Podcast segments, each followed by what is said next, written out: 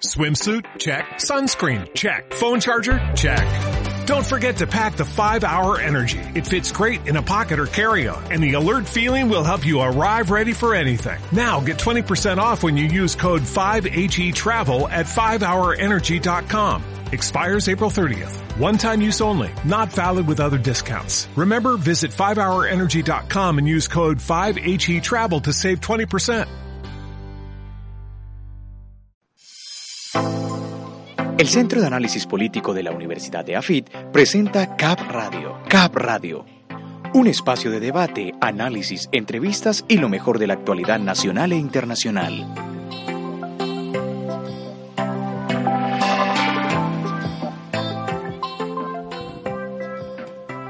Tres de la tarde, nueve minutos. Usted está en Cap Radio a través de Acústica, emisora web de la Universidad de AFIT. Cap Radio con Alejandra Pérez, Julián Mazo, Laura Pico, Rafael Mejía y José David Duque. Señores, buenas tardes para todos. Hoy estamos a 10 de abril, martes, una temperatura de 20 grados en la ciudad de Medellín y su área metropolitana. Altas probabilidades de lluvia, ya llovió, pero se espera agua, se espera agua para las horas de la tarde y también horas de la noche. Comencemos con las efemérides, lo que ocurría un día como hoy, pero en la historia. Hoy estamos en el día número 100 del año. Como dice un importante humorista de nuestra ciudad, este año prácticamente se acabó. Hoy, fecha internacional de la tecnología y del investigador. En cuanto a sucesos, sí señor, en cuanto a sucesos que ocurrían un día como hoy, un 10 de abril, pero de 1892 en Cuba, José Martí fundaba el Partido Revolucionario Cubano. Ya en 1912 salía de Southampton, Southampton, qué pena la pronunciación, con rumbo a Nueva York, el Titanic o Titanic, que naufragaría días después antes de llegar a su rumbo, uno quizás de los accidentes marítimos más famosos de todos los tiempos, si no el más. Un día como hoy, pero en 1970 se anunciaba la separación de los Beatles. Este anuncio, esta confirmación la hacía Sir Paul McCartney. Un día como hoy, pero en el año 2013 en Uruguay se aprobaba la ley del matrimonio igualitario y hoy está de cumpleaños el futbolista brasileño, exfutbolista Roberto Carlos y llega también a los 66 años el actor norteamericano Steven Seagal, que tiene una particularidad.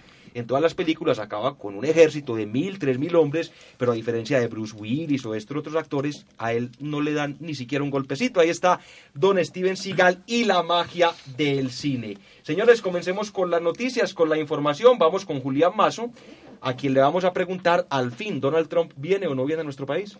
Eh, José, buenas tardes, gracias por la invitación a todos aquí en la mesa y en los controles y a los que nos oyen, nuestros fieles radioescuchas, muchos, varios, varios internacionales. En esta hora, esta hora nos escuchan en la costa este y la costa este norteamericana, en varias ciudades también de Europa y también en el sur del continente. Me reporta sintonía, usted puede ver aquí, señorita Laura Casas, desde Argentina, una señora que no conocemos, le enviamos muchas saludes, Lorena Anzuategui. Exactamente, como decía Gaitán, ya que estamos en su 70 eh, conmemoración de su asesinato, si se le puede decir así, nos, nos, le- nos debemos al pueblo, Magnicidio. magnicidio, nos debemos al pueblo, el pueblo es más que nosotros. Eh, no viene Donald Trump, eh, coincide esta, casi que coincide esta, esta pues sí, fue una declaración de la Casa Blanca con la captura del señor alias Jesús Santrich, o Santrich. Seusivas pausivas. Exactamente. Eh, aducen motivos de seguridad internacional, es decir, Trump se queda en Estados Unidos para coordinar, según él, la, el accionar estadounidense y la seguridad eh, del mundo por el ataque el pasado viernes, sábado eh, con un arma química en Siria.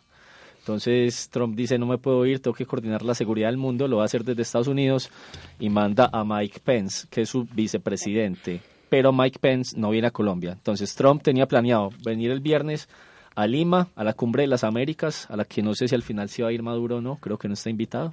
Esa es la que se iba a hacer originalmente, ah no, en Perú. En Perú, o sea, va, a se ser va a en. Sí, va a ser en Perú.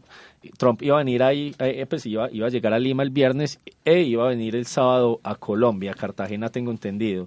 Pues el, eh, la, la declaración de hoy de la Casa Blanca es que Trump no viene por, por asuntos de seguridad mundial por lo que digo del ataque eh, químico el pasado sábado en Siria, y entonces manda a su vicepresidente Mike Pence a la Cumbre de las Américas, pero el vicepresidente no viene a Colombia. No sé si todavía no han dicho si se posterga o qué se va a hacer, pero ya está seguro que no viene.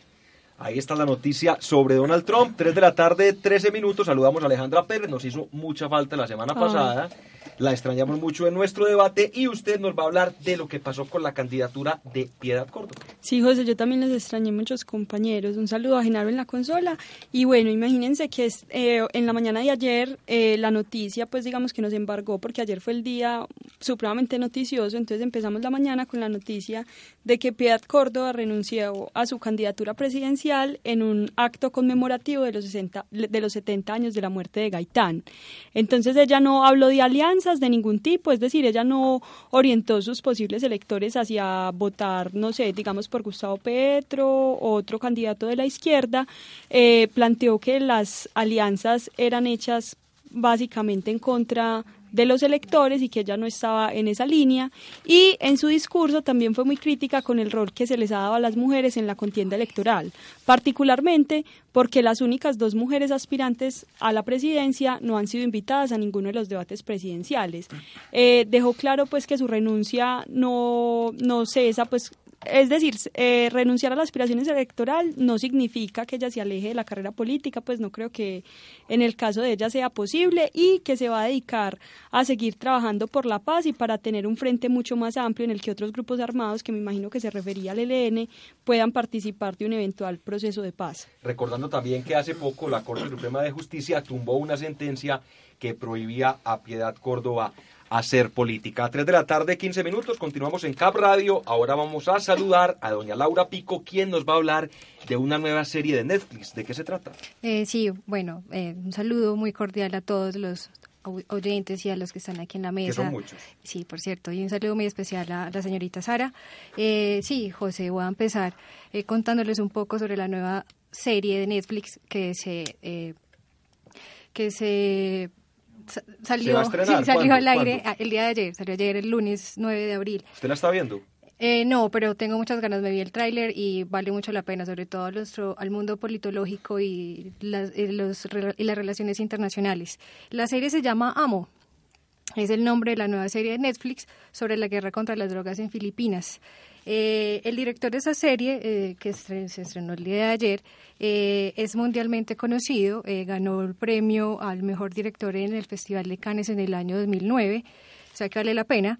y están tratando de mostrar la, la, política de Estado del presidente de Filipinas, Rodrigo Duterte, el cual desde que llegó al poder en el 2016 inició una política de Estado bastante polémica llamada Guerra contra las Drogas.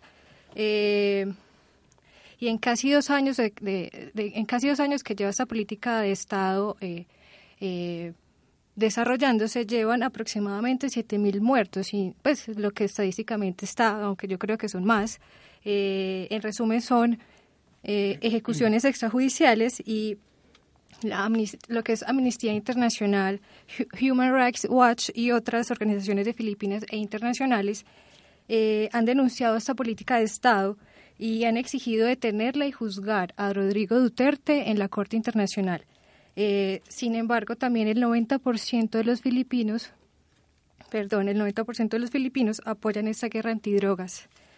Y el gobierno también dice y se escuda en esta política eh, que desde que se puso en marcha se ha reducido a la mitad la criminalidad. Bueno, ahí está todo lo que tiene que ver con la nueva serie de Netflix, Amo, que habla del problema de las drogas en Filipinas. Ya que hablamos de todo lo que tiene que ver con series de televisión, también déjenme hacer una invitación muy especial para que todos los que están en esta mesa y nos escuchan también vean la película Matar a Jesús, donde actúa un gran amigo, Juan Pablo Trujillo, compañero de otros espacios acá en radio, y también actúa un profesor de nuestra facultad, Camilo Escobar, quien también ha estado invitado acá en Cap Es, una muy buena forma de visibilizar problemas sociales y mostrárselo a todo el mundo de una forma más sencilla y menos pues sencilla para que entiendan políticas y coyuntura del mundo. Bueno, ahí está la invitación. Ahora vamos con Rafael Mejía, a quien saludamos con las buenas tardes y le preguntamos cómo va el tema de los contratos de la paz, Rafa. Bueno, buenas tardes a todos los que nos escuchan a través de Acústica, la emisora web de la Universidad de AFIT. Y bueno, se nos escuchan hoy de todas partes, Alemania, Australia. También Gracias Alemania. a toda esa gente que nos. Porque eh, ya, ya ahorita reportamos visita. sintonía en Los Ángeles, nos escuchaban, también Genaro nos confirma que nos escuchan en Venezuela, es decir, tenemos una audiencia en todo el continente, estamos, estamos marchando bien. Ese es, Rafa, ese es el programa de moda. Claro, claro. Bueno, les cuento que los, eh, los contratos de la paz se trata pues de una herramienta del Departamento Nacional de Planeación para implementar los acuerdos de, paz en las regiones más afectadas del país. Pero esto ya ha cobrado más de una cabeza. La primera, la primera cabeza que ya está eh, en- enrollada en esto es Gloria Ospina, la gerente del Fondo Colombia Paz, que pues eh, es retirada de su cargo. Recordemos que son más de 8 billones de pesos, eh, más de 922 contratos los que se hacen en, este, en, en estos contratos para la paz y que es, es, es lo que veíamos, es que Colombia es extraordinario en los temas. Cogen al, al, al fiscal anticorrupción por corrupto, eh, y ahora pues también, también se están robando el tema del, de la paz. No podemos, yo creo, permitir estas cosas que, que sirven para, para este tema del posconflicto que podemos eventualmente pasar esa gran página del dolor y la tristeza que ha venido eh, afectando a nuestro país y que lo podemos también ha- hacer eh, con estos proyectos sociales y todo lo que trae que es bueno, es claramente es bueno, pero que nuevamente lo repito, se roban la plata con estos grandes contratos y claramente 8 billones, eso le retumba a cualquiera en la cabeza, pero yo creo que esta plática es para hacer los acuerdos de la paz en las, en las regiones más afectadas del país y que necesitan esos, esos grandes proyectos sociales eh, en, en Colombia, pues, y, y exactamente en esas regiones eh, alejadas de nuestro país. Ahí está todo lo que tiene que ver con este tema que ya ha sido bautizado como el cartel de la paz. Acá tenemos cartel del papel higiénico, tenemos cartel del cemento y ahora también tenemos el cartel de la paz. 3 de la tarde, 20 minutos. Vamos con Silvia Ochoa, quien nos va a hablar de las fachadas verdes en Medellín. Está de moda este tema, ¿no, Silvia? Hola, muy buenas tardes a todos. Sí, está de moda, afortunadamente.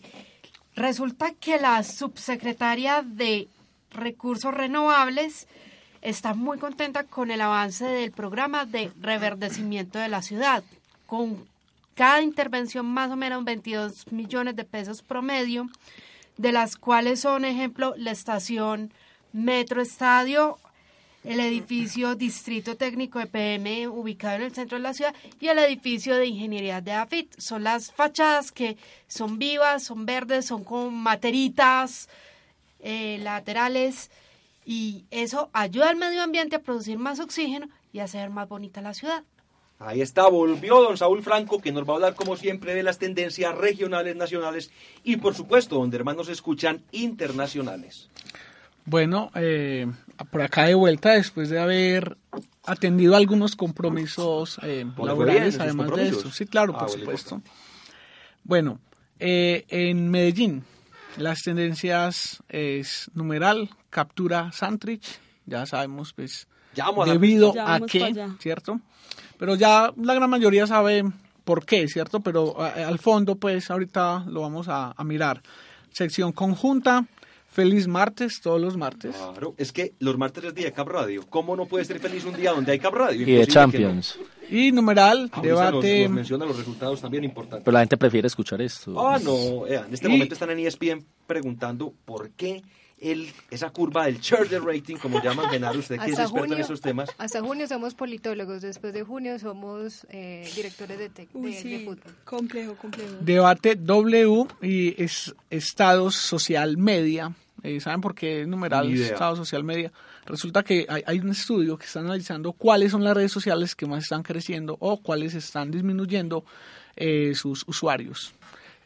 Hay algo, hay algo ahí de lo de debate W, eh, pues ha- hablando ya de la W como tal, que se ha convertido en una sensación eh, muy grande en tema de debates y en tema de, de opinión pública, porque antes no era tan, no era tan arraigado el tema, eh, pues con Vicky Ávila, pero ahora se ha convertido en una gran sensación. Por ejemplo, la vez pasada, la última la última intervención que estuvo Sergio Fajardo y su y su y su fórmula vicepresidencial Claudia López, eso estuvo un rating demasiado grande, pues que es uno de los primeros ratings que marcan con gran cantidad de usuarios conectados en esos momentos. Entonces yo creo que es muy importante mencionar que la W está cogiendo fuercita. Sí, son las nuevas formas de, de comunicar. Entonces, está la radio y ya se comunica a Con el través, Facebook pues, Live del- del también. Facebook Live. Hablando de eso, le vamos a decir a Susana que estamos dormidos nosotros en el tema del Facebook Live. Seríamos un hit. Tenemos problemas técnicos, pero seguro que lo vamos a poder hacer e implementar constantemente. En la parte internacional, entonces tenemos numeral CSK VKKR, que es sobre eh, un partido de béisbol a nivel mundial que, que se jugó, ¿ya? Eh, National Sibling Day, que es el Día de los Hermanos, ¿sí? ¿Tienen hermanos ustedes todos? ¿Cómo No. se la llevan con ellos? Sí, muy bien. Bien. Ok, entonces, oye, es el día pues nacio- na- nacional. Eh, con el hermano. Una muy importante, Equal Pay Day, que es sobre, eh, es un, un hashtag o un numeral eh, que habla sobre la igualdad en, en el pago a las mujeres, en remunerarle a las mujeres eh, un pago igual que a, a los hombres, ¿cierto? O sea, porque sea mujer no le deben de pagar Claro. menos, sino que hace un trabajo igual de bueno O que, mejor. o mejor. Acá en Cap Radio la mayoría del cuento se la lleva la señora Alejandra Pérez, por ejemplo. Por ejemplo. Exacto, ejemplo. pero es por su calidad, ¿no? Claro. Y numeral MC Live, que es Manchester y Liverpool, ¿cierto? Que están jugando ahora. Y por supuesto, Zuckerberg, que está compareciendo ante el Senado eh, norteamericano. Esto Esto- por el famoso caso de Cambridge Analytica. Claro, Correcto. y el, el- o sea, los medios de comunicación están, pues los medios de comunicación, New York Times, The Guardian, todos están transmitiendo en vivo, o sea, y las declaraciones son, o sea, yo creo que él debe estar supremamente estresado porque cuando llegó al Parlamento había un montón de fotos de él en tamaño real diciendo fix Facebook, fix Facebook, o sea, alrededor de 200 imágenes de él, o sea, él llega y se encuentra con el mismo 200 Es un real control político sobre Zuckerberg, porque se ha visto últimamente en distintos, ¿cómo decirles?, eh, eh, eh, cuerpos colegiados latinoamericanos, unos controles políticos realmente, realmente simbólicos. Pero, por ejemplo, o sea, lo que pasó en Perú con, con Pedro Pablo Kuczynski, en, en- en una primera instancia el año pasado fue algo totalmente simbólico, lo que ha pasado en Brasil con esto de Lula, lo que pasa en Colombia, mucha, por ejemplo, con Ecopetrol, el control político que le hizo Ecopetrol fue algo muy nimio, lo que se le está haciendo a Zuckerberg es algo realmente eh, de frente, o sea, es algo, es un control político efectivo, se le están haciendo preguntas del talante de, De un país usted cuántas también. veces se ha disculpado, Sí. cuál es la diferencia en la disculpa que nos está pidiendo Y hoy. El Washington Post sacó un especial donde dice que Zuckerberg se ha disculpado 14 veces en 14 años. O sea, casi que cada año tiene que ofrecer una disculpa por control, por el manejo de los datos que tiene las personas. Pero, pero también hay que ver quiénes están detrás de, de esta campaña y el interés de que la gente empiece a dejar el estado, el espacio público virtual, porque Facebook, como las redes sociales, son espacios públicos que son virtuales, pero donde la gente interactúa realmente. Y donde claro que hay unos supuestos de, convivencia, que es igual como si estoy en la calle, donde puedo hablar y decir y poner las cosas que, que yo piense. Y son los grandes medios que están en gran parte eh, di- diciendo a la gente sálgase de ahí. Pero es que es ahí donde nosotros, la gente, común y corriente, está hablando y tiene opinión y voz. Pero es que, digamos, es decir, yo creo que la solución, pues finalmente no es salirse de Facebook. O digamos, por lo menos yo ya cerré mi cuenta de Facebook porque no, no me pareció que es una red social que ya no aporta lo suficiente. Pero que usted ya la cerró volvió- por este tema. No, no, no, yo la ¿O por cerré en cosas? diciembre. Pero igual yo siento que dentro del público millennial, pues la, la, pues la, las personas cada vez tienen menos Facebook y migran hacia otras redes sociales. Instagram, Exacto, hacia Instagram, que de la cual también es dueño Zuckerberg. Pero ahora, o sea, el problema no es que la gente cierre Facebook, el problema es que Facebook sí debe responder por la utilización inescrupulosa de los datos de las personas sin su autorización. Por terceros, sí. Exacto. Habeas data. Bueno, Eso, ahí está todo el tema que tiene que ver con Facebook, todas las noticias acá en Cap Radio, 3 de la tarde, 27 minutos, hablemos de nuestro tema del día que tiene que ver con Ceusius Pasivas Hernández Solarte, más conocido como Jesús Antrich. Este señor se dio a conocer, además del quizás, quizás, quizás, esta famosa frase cuando le preguntan si va a pedir perdón, estaba en compañía de Iván Márquez, él responde de esa manera por ser uno de los negociadores del grupo guerrillero en La Habana, además fue uno de los 10 congresistas electos con 800 votos para ser parte del Congreso de la República recordemos, por ese acuerdo logrado entre la FARC y el gobierno en Cuba. Pues ayer fue capturado esto por la Fiscalía tras una petición de la DEA.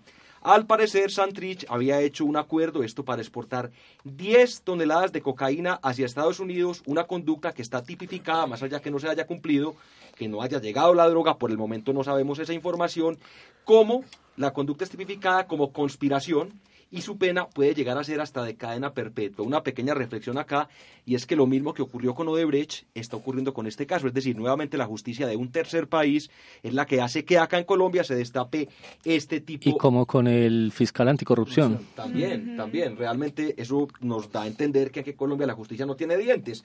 Bueno, además de Jesús Santrich, fueron capturados otros tres miembros, alias el doctor, también Fabián Tirón Arboleda y Armando Gómez, quien como dato curioso es el papá de la hermosa ex señorita Colombia, también virreina universal de la belleza, Carolina Gómez. Actriz también, ¿no? Actriz también, y quien está en la W, está Ah, en, sí, Tar- sí, en el papá de ella. W. Sí, pero hay que sumar peras como. Y no es la Sí, primera vez que le Bueno. ocurre a este señor Armando Gómez, no, ella, ella no tiene la Eso culpa, no tiene nada que ver en no tiene nada que ver, que era llegar a set hoy.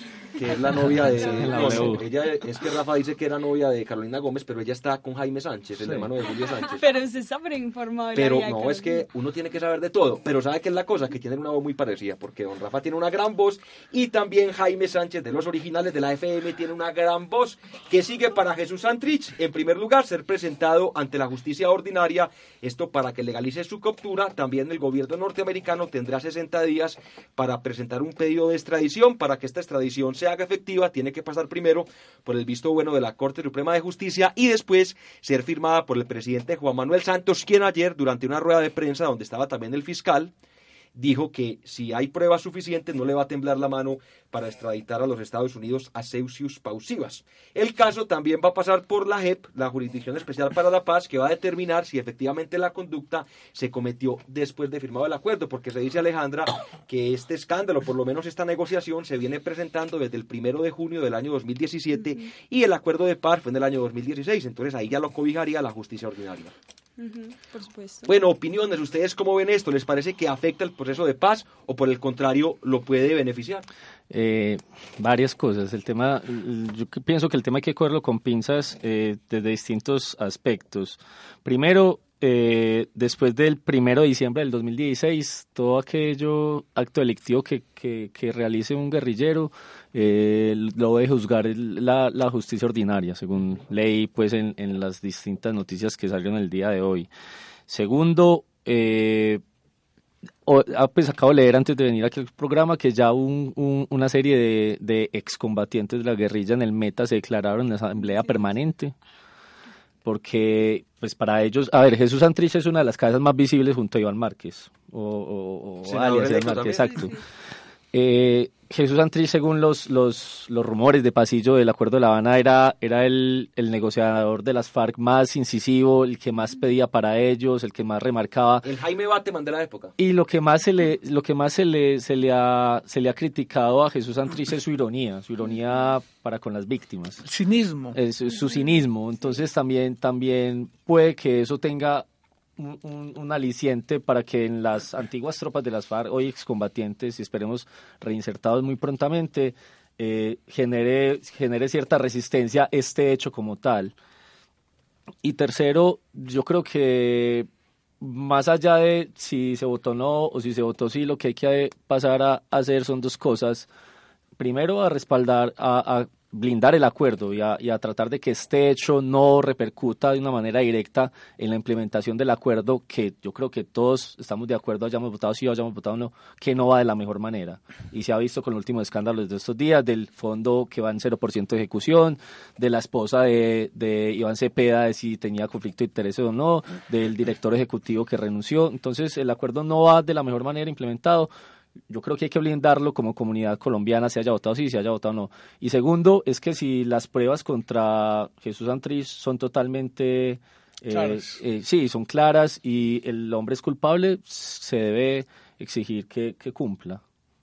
Sí, yo digamos estoy en la línea de Julián en la medida en que creo que es un tema supremamente incisivo, creo que en efecto, como lo han eh, dicho varios analistas políticos, creo que es el momento más álgido de toda la implementación del proceso de paz que hemos tenido hasta ahora. Esto significa un reto gigante, inmenso, inconmensurable para la justicia colombiana y sobre todo para la JEP, porque acá es donde se va a medir en una prueba de fuego y entonces va a tener que determinar y las pruebas tienen que ser lo suficientemente concluyentes para que nosotros como colombianos tengamos la plena seguridad de que esa JEP está operando como debe ser y también para que las disidencias de las, pues las, no, las posibles disidencias de las FARC desistan de, de eso. Y es algo que decía el candidato Gustavo Petro, y es que es lo que se espera en ese momento de las FARC es que tengan control sobre sus antiguas filas y que puedan decir, por favor, o sea, tengan, sean un poco, o sea, tengamos cautela y tengamos paciencia porque esto hace parte de lo que acordamos, es decir, se llegó a un acuerdo para que ellos tengan que pagar en caso de que cometan un delito después de que se han eh, desarmado. Exacto, después de firmar el acuerdo. Entonces yo creo que todas las personas,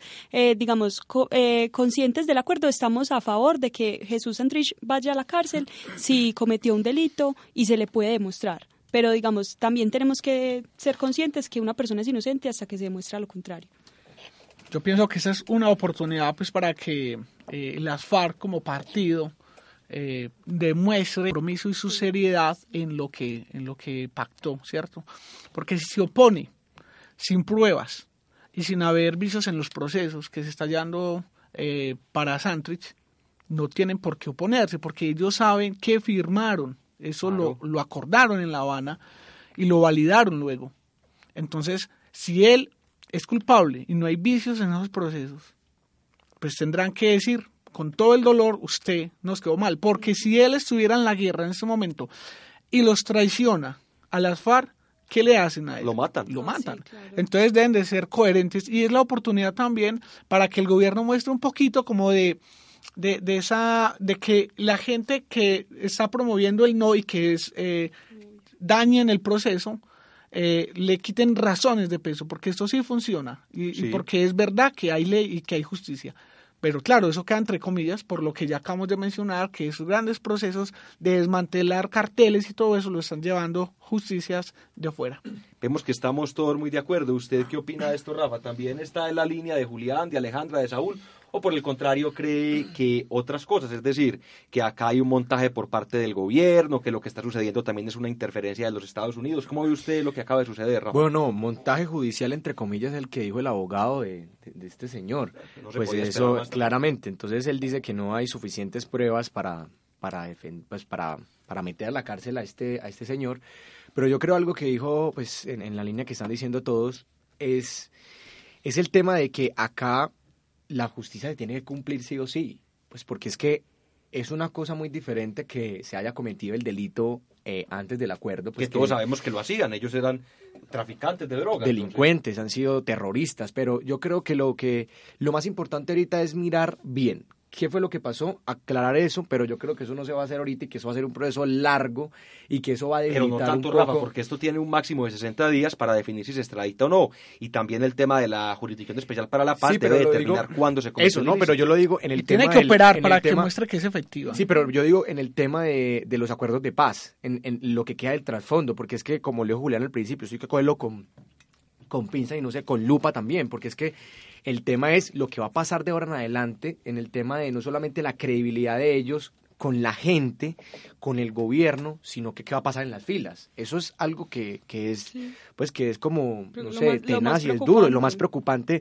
de, esto, porque bueno, que lo lleven para Estados Unidos y, se, y, lo, y lo encanen como decimos nosotros, pero qué va a pasar internamente acá en Colombia, que es lo preocupante, aquí en el territorio, en los, más, en los territorios que son más afectados pero uno, uno se pregunta, Silvia, es ¿por qué va a pasar algo? Es decir, en el sentido, ellos firman un acuerdo donde está muy claro, es decir, desde la fecha en que se firma el acuerdo hacia atrás, todos los delitos, por así decirlos, quedan subyúdices o quedan pendientes de ir a la JEP y que allá sean aprobados en caso de que cuenten la verdad. Por grave que sea el delito, no van a pagar un solo día de cárcel, pero tienen que confesarlo. No, así está especificado en el acuerdo. A no ser que no especifique su delito. Y la, sí, que estamos hablando de cárcel como pena. Yo, yo creo que más allá de lo legal es lo, lo cognitivo o, lo de, o lo de actitudes de uno como combatiente y si se trata de poner en los zapatos de ellos y es yo vengo de una lucha armada contra un establecimiento con el que yo no estaba de acuerdo y dialogamos con ellos y entramos a su orden jurídico y su orden social y apenas entramos a uno de mis máximos comandantes el establecimiento contra el que yo luchaba que es el colombiano, a un establecimiento que yo también me opongo, que es el estadounidense, y se llevan a mi máximo jefe sin, teniendo en cuenta la, la presunción de inocencia. Entonces, yo entendería, no estaría de acuerdo, eh, yo creo que podemos dejar eso claro, no estaría de acuerdo en una sublevación de las de los, de, de, los que están concentrados en este momento, pero creo que entendería su sentimiento, o entiendo hoy su sentimiento, por ejemplo, de que entren en asamblea permanente y es, hay un gobierno que no nos está cumpliendo a nosotros con lo pactado, porque el gobierno tiene los campamentos, tengo entendido, no han, no. empezado los procesos productivos, ellos están allá concentrados a son de ellos, pero el gobierno... Sido hasta pacientes. Exacto, el gobierno poco les ha cumplido y les capturan a un comandante en algo que también, ahí ya esto es especulación mía propia y es que Susan Trish le están diciendo que en su propia casa se sentó con otros tres tipos a eh, programar un envío de droga de muchos, ¿cuántos? 10 toneladas. 10 toneladas, algo pues, totalmente... No, caben en esta cabina. Exacto. Y eso que es bastante grande. Entonces uno pensaría como, bueno, o Jesús Santrich es muy es muy muy bobo, muy bobo, muy bobo por así o decirlo. muy vivo y que Pero que cínico, muy cínico bobo, sí muy bobo sí de. Ah, se, no. puso, se puso a negociar eso ahí o muy cínico de venir, no, yo sé que soy un alto mando, tengo inmunidad, nunca me no van me a coger. Claro, Entonces, sí. a- a- pueden haber dos miradas, pero volviendo al tema central que, que nos ocupa en esta pregunta es, yo entendería una, no una sublevación, pero sí una inconformidad de las bases de las FARC, a las cuales no le están cumpliendo, al ver que uno de sus líderes, que como ya dije, al ser el más incisivo en las negociaciones, al ser el que más demostraba una afinidad con ellos y no ser tan diplomático como tal vez lo fue Iván Márquez en las negociaciones en Cuba, se lo capturen y de la manera en que lo capturaron. No, a mí lo que me preocupa es que son un producto difícil de de vender las FARC. Ahora es como la oposición y la mamá. Te lo dije, te lo dije, es que estás advertido. Y listo, tienen fuera de, juego el candidato a la presidencia, tienen fuera de juego a este posible congresista. ¿Qué les queda a las FARC? ¿Cómo se van a vender? ¿Cómo se van a institucionalizar dentro de lo legal? Eso es lo que hay que reflexionar y lo que hay que pensar. Sí, listo, ya por narcotráfico, montaje, no montaje, perfecto, eso le queda a la justicia. Pero, hombre, que no le vaya a pasar nada a Iván Márquez y a los que quedan, porque es un tema de estabilidad, es un tema de juego político, de imagen internacional. Ahí está la opinión de Silvio Ochoa. ¿Usted, Laura, qué opina? ¿Está de acuerdo con Silvia o está más hacia el punto que dicen el resto de los compañeros? Sí, yo quiero añadir algo eh, de acuerdo a lo que los compañeros dijeron y tengo una duda. De pronto ustedes me pueden ayudar. Eh, la figura de la extradición, si no estoy mal, al parecer quedó prohibida legal y constitucionalmente en los acuerdos de La Habana. ¿Es cierto o falso? No, es, es cierto, pero, Pero siempre para, cuando... para los delitos cometidos en el marco del conflicto. O sea, lo que sucede después de La Habana va a la justicia ordinaria. Es decir, en gracias. momento no aplica ningún tipo de pacto. No. Es más, Colombia ni siquiera tiene tratado de, extra- de extradición con Estados Unidos. Simplemente es un acuerdo administrativo donde surtidos unos trámites. En el caso de Colombia hacia Estados Unidos sería el caso de la aprobación de la Corte Suprema de Justicia y luego la firma del presidente. Y en el caso de Estados Unidos también hay un tratado, porque recuerde el caso de André Felipe Arias, quien está pendiente también de ser extraditado. No Y- sé qué otras opiniones tengan también usted, Sí, Alejandra. yo tengo otra, pues como otra cuestión y es que digamos también eh, en este escenario es aún más complejo porque no solo el gobierno les ha incumplido, sino que es que ellos han cumplido con todo. O sea, ellos han entregado el oro, han entregado plata, han entregado propiedades. O sea, ellos han entregado todo. Cada, cada tanto tiempo uno ve que ellos han hecho una entrega de algo. Entonces ahí es cuando yo me pregunto. O sea, claro, ellos dicen, yo estoy cumpliendo. O sea, yo, yo entiendo. O sea, yo también estoy en la línea de Julia en la medida en que, claro, es muy comprensible que ellos sientan desconfianza, porque es que ellos siempre han estado en contra.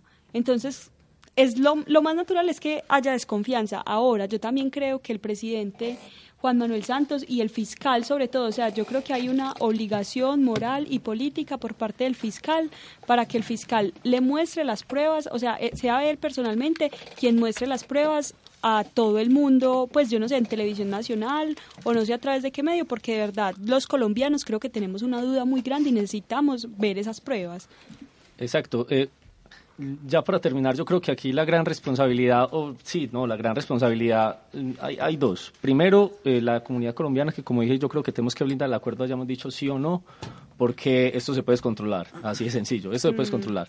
Y segundo, eh, la institucionalidad, en cabeza del presidente, y en cabeza de los que conformen la, la, JEP. La JEP es una justicia que no ha empezado a operar y que ya tiene su primer gran, gran desafío. Tengo entendido que el primer gran desafío de la JEP respecto a este tema es decir si son ellos los que lo juzgan o si es la justicia ordinaria.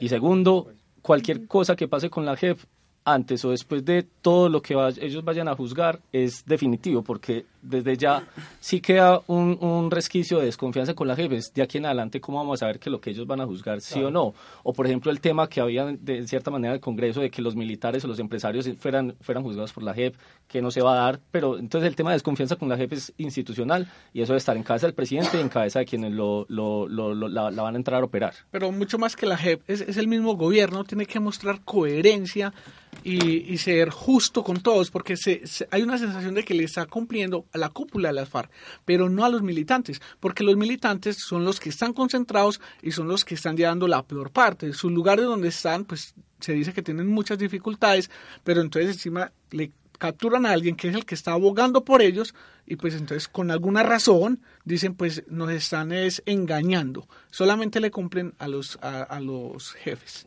Ahí está pues la opinión, creo que estamos todos muy de acuerdo, entendemos que es un momento cumbre para el proceso de paz en el sentido que de acá se va a sentar un precedente de lo que va a ocurrir o no con los diferentes guerrilleros que continúan o continuaron delinquiendo luego de firmados los acuerdos de paz en La Habana. 3 de la tarde, 44 minutos. Los estudiantes también son los protagonistas de este programa. Usted está escuchando Cap Radio. Cap Radio. Ahí estaba la voz melodiosa de nuestro Rafa, sí señor, el mismo que opina en este programa, que también es voz de la Universidad de AFID. Como le digo, entre Jaime Sánchez y Rafa, la diferencia no es mucha. Aprovechamos también para saludar al profesor Pablo Zapata, quien a esta hora nos sintoniza allí desde el cuarto piso, al igual que toda la universidad, pegados a esta hora con lo mejor de la actualidad acá en Camp Radio. Tenemos dos invitadas muy especiales, estudiantes de la materia de gobierno local, María José y Sofía. Hola María José. Hola, ¿cómo estás? Sofía, ¿cómo te va? Muy bien, gracias. Bueno, y ustedes trajeron como siempre una noticia que vamos a analizar, primero a comentar la noticia y luego a analizar por qué la podemos relacionar con lo que están tratando. Empecemos con María José. Bueno, mi noticia es más o menos como del tema de la migración venezolana. Eh, se parte como en dos. Una es del espectador, la otra es del colombiano. Voy a empezar por la del espectador, donde nos habla de un sociólogo venezolano que se llama Tomás Páez, que nos plantea que se viene como una avalancha de migración que se viene con una avalancha de migración eh, debido a que, pues como las condiciones dentro de Venezuela como tal no se prestan para que la gente siga eh, manteniendo su estatus de vida. También nos habla de que pues no, esto de la migración no es algo nuevo y que históricamente pues los venezolanos han migrado ya sea a Estados Unidos o a España, pero que en este momento como el 82% de ellos eh, están en una situación de pobreza y están enfrentando una situación de hambruna, eh, se está viendo como un aumento en los que vienen, digamos, a Colombia, Brasil, a Sudamérica, por temas más como de la facilidad de adaptación, de conseguir los papeles, incluso pues también de la movilidad. Y nos habla pues también de que de los datos que se tienen, hay más o menos 3 millones de venezolanos en este momento en el mundo, pero pues obviamente son datos que no... Aproximados, sí. Sí, aproximados porque no todo el mundo migra eh, legalmente y con papeles. Entonces, de acuerdo a lo que se tiene, aproximadamente hay unos 550 mil en Colombia y se espera que para el otro semestre, si las condiciones eh, políticas y económicas no cambian en Venezuela, eh, se aproxime pues también una avalancha, pues una migración increíble hacia hacia acá Colombia o incluso pues hacia Sudamérica. ¿Sabe qué es lo curioso, María José? Que cuando uno escucha al señor Nicolás Maduro dice que es todo lo contrario. Lo escuchaba esta semana diciendo que cerca de 4 millones de colombianos han migrado desde que él es presidente huyendo de lo que aquí, de lo que aquí ocurre, que es problema de narcotráfico, de extorsión, falta de oportunidades, hambruna realmente, como dicen por ahí, los pájaros tirándole a las escopetas. En cuanto a la relación que podemos hacer de este tema con los temas vistos en la materia de gobierno local,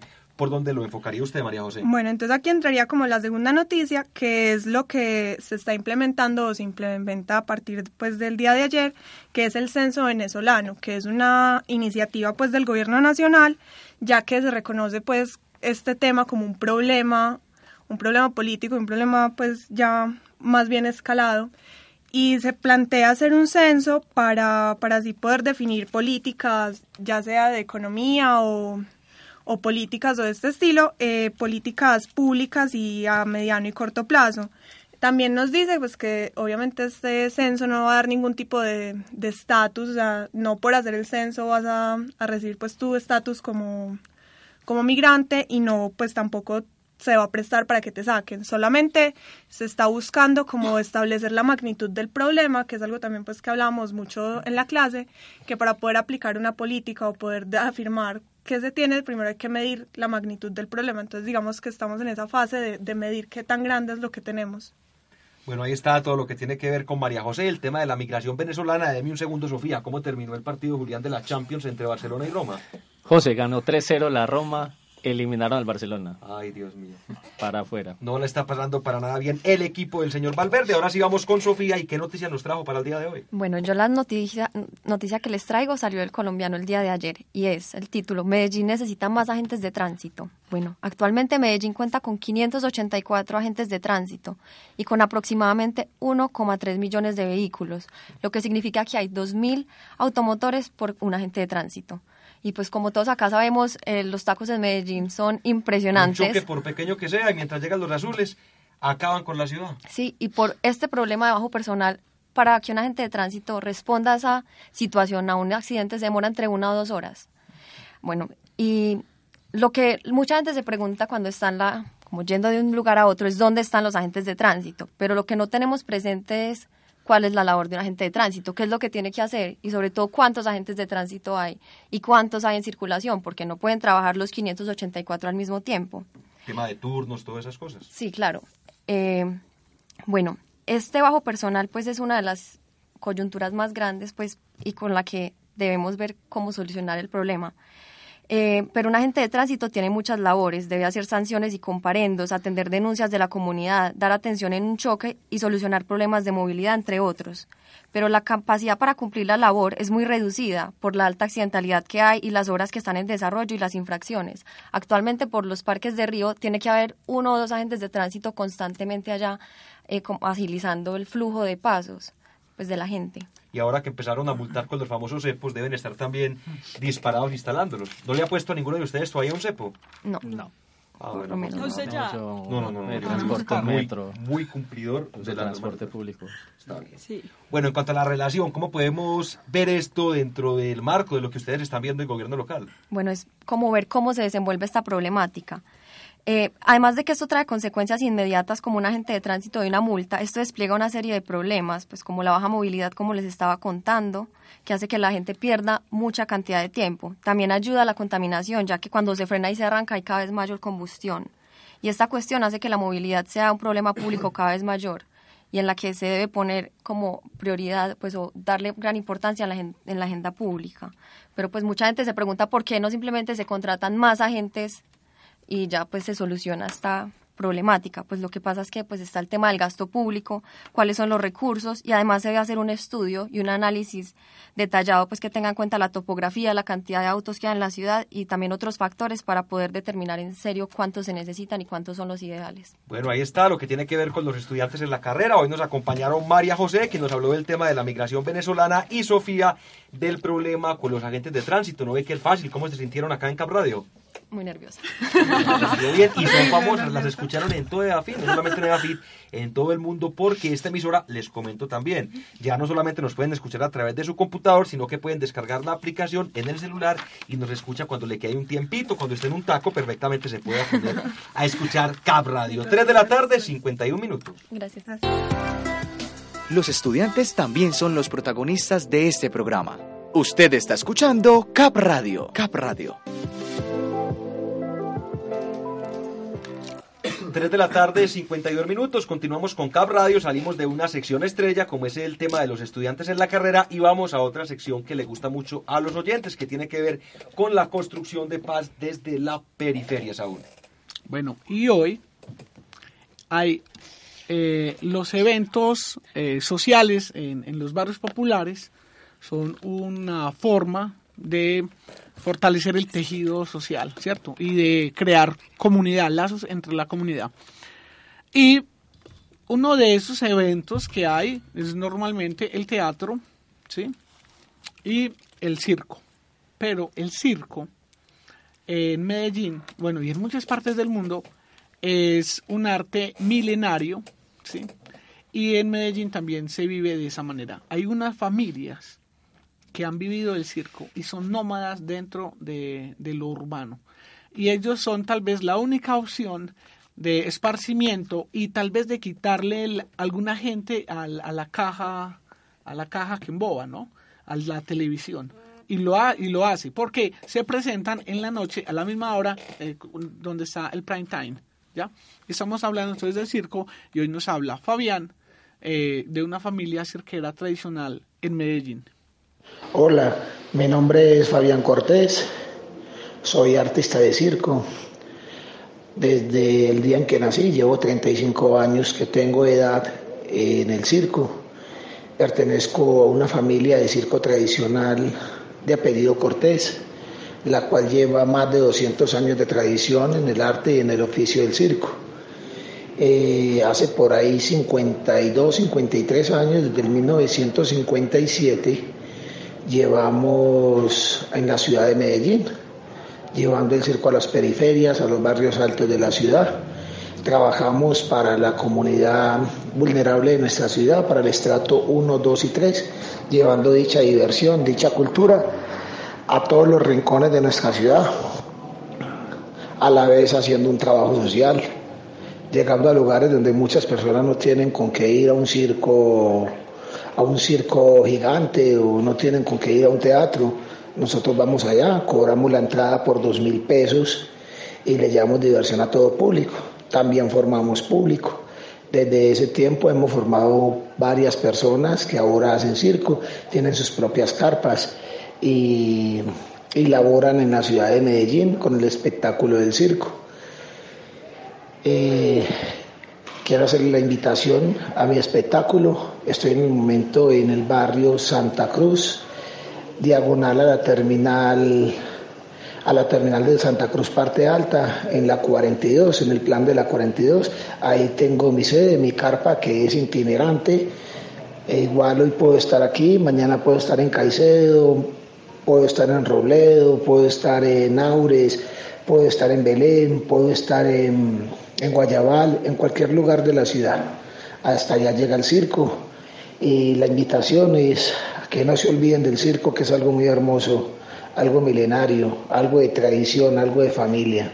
Yo soy Alba Sepúlveda, pertenezco a la Ok, corporación bueno, ahí estaba entonces eh, una familia cirquera, eh, una tradición que se va perdiendo, pero que han construido diversión y paz en la periferia. Ahí está todo lo que tiene que ver con la construcción de paz desde la periferia que nos trae todos los martes el señor Saúl Franco. 3 de la tarde, 55 minutos. Estamos llegando al final de este programa. Teníamos presupuestado tocar el tema de los debates, sin embargo, se nos fue el tiempo hablando de este tema de Jesús Santriz, también con los estudiantes y con las noticias, pero aquí conversando voz en off, extra micrófono, quedamos en que lo hacíamos la próxima semana también para dar tiempo al debate que se va a llevar mañana. Julián, ¿dónde será? En Buenaventura se va a tocar, los temas están siendo regionales, entonces tuvimos eh, debate Antioquia, también tuvimos debate Caribe y el de mañana será debate Pacífico, la región más olvidada, diría yo, de Colombia. Sin lugar a dudas, bueno, no sé si alguien tenga algo más para decir o si no nos vamos despidiendo. Si algo les comento el resultado de la última encuesta esta que salió Ah, ayer del Centro Nacional de Consultoría para CMI Noticias muy rápidamente a la pregunta si mañana fueran las elecciones, ¿usted por quién votaría? En primer lugar, Iván Duque se mantiene la tendencia, Gustavo Petro es segundo con el 22%, Sergio Fajardo tiene el 12% de la intención de voto, Germán Vargas el 6%, Humberto de la Calle el 4% y Vivian Morales el 3%. Piedad Córdoba registraba el 1%, ya nos contaron la noticia que abandonó la aspiración presidencial. Y recordemos que el domingo el jefe del partido de la U, Iragorri, se sentó con Vargas Lleras para declarar y ya dejar sentadas las bases programáticas para una posible adhesión de la U. Y en el Partido Liberal la cosa está caliente. Mire que Juan Fernando Cristo dio una entrevista muy fuerte al diario El Tiempo donde dice que César Pero Gaviria se la tiene dio, cooptado. César Gaviria se la dio el domingo al espectador, Espectador. creo que fue. Y el otro al tiempo. Y después sale Cristo a responderle en el tiempo. Porque dicen que ya hay un pacto, un pacto candidato. cerrado, esto en Washington, entre Iván Duque y el hijo de César Gaviria, Simón, Simoncito, el que una vez digo que no El que no leer. lee. Exactamente. Donde dice que para una segunda vuelta, ante la inminencia que Humberto de la Calle no va a pasar, el Partido Liberal apoyaría al candidato del Centro Democrático, Iván Duque. Ahí está nuevamente los liberales apoyando Yo al creería candidato. que, yo creería, perdón, yo creería que el, el Partido Liberal debería apoyar lo más cercano, de pronto en libertades y dentro de la derecha el más liberal sería Vargas Lleras, no tan liberal. extremista como el Centro Democrático, Y- pues el y menos nueva- peor. Nuevamente, expresidentes eh, ordenándonos la casa. Andrés Pastrana en el Conservador puso a Marta Lucía, Uribe nos puso a Iván Duque y ahora César Gaviria nos está acomodando como un comodín, valga la redundancia, un vértigo.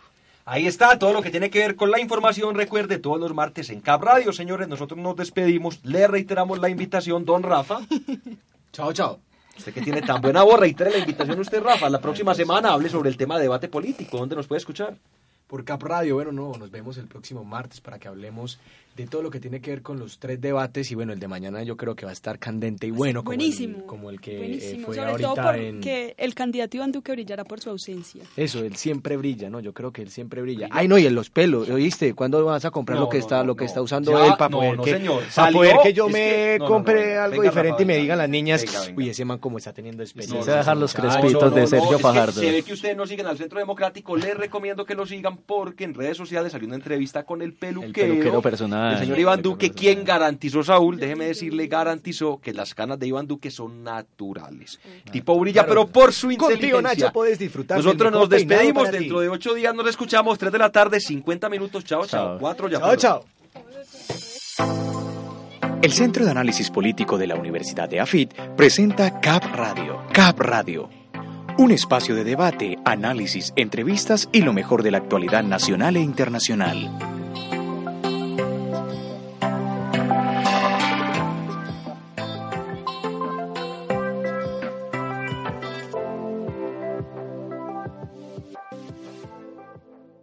¿No se merece tu familia lo mejor? Entonces, ¿por qué no los mejores huevos? Ahora, Egglands Best están disponibles en deliciosas opciones. Huevos clásicos, de gallina libre de jaula y orgánicos de Egglands, que ofrecen un sabor más delicioso y fresco de granja, que le encantará a tu familia. En comparación con los huevos ordinarios, Egglands Best contiene la mejor nutrición como 6 veces más vitamina D, 10 veces más vitamina E y el doble de omega 3 y B12. Solo Egglands Best. Mejor sabor, mejor nutrición, mejores huevos. Visita egglandsbest.com para más información.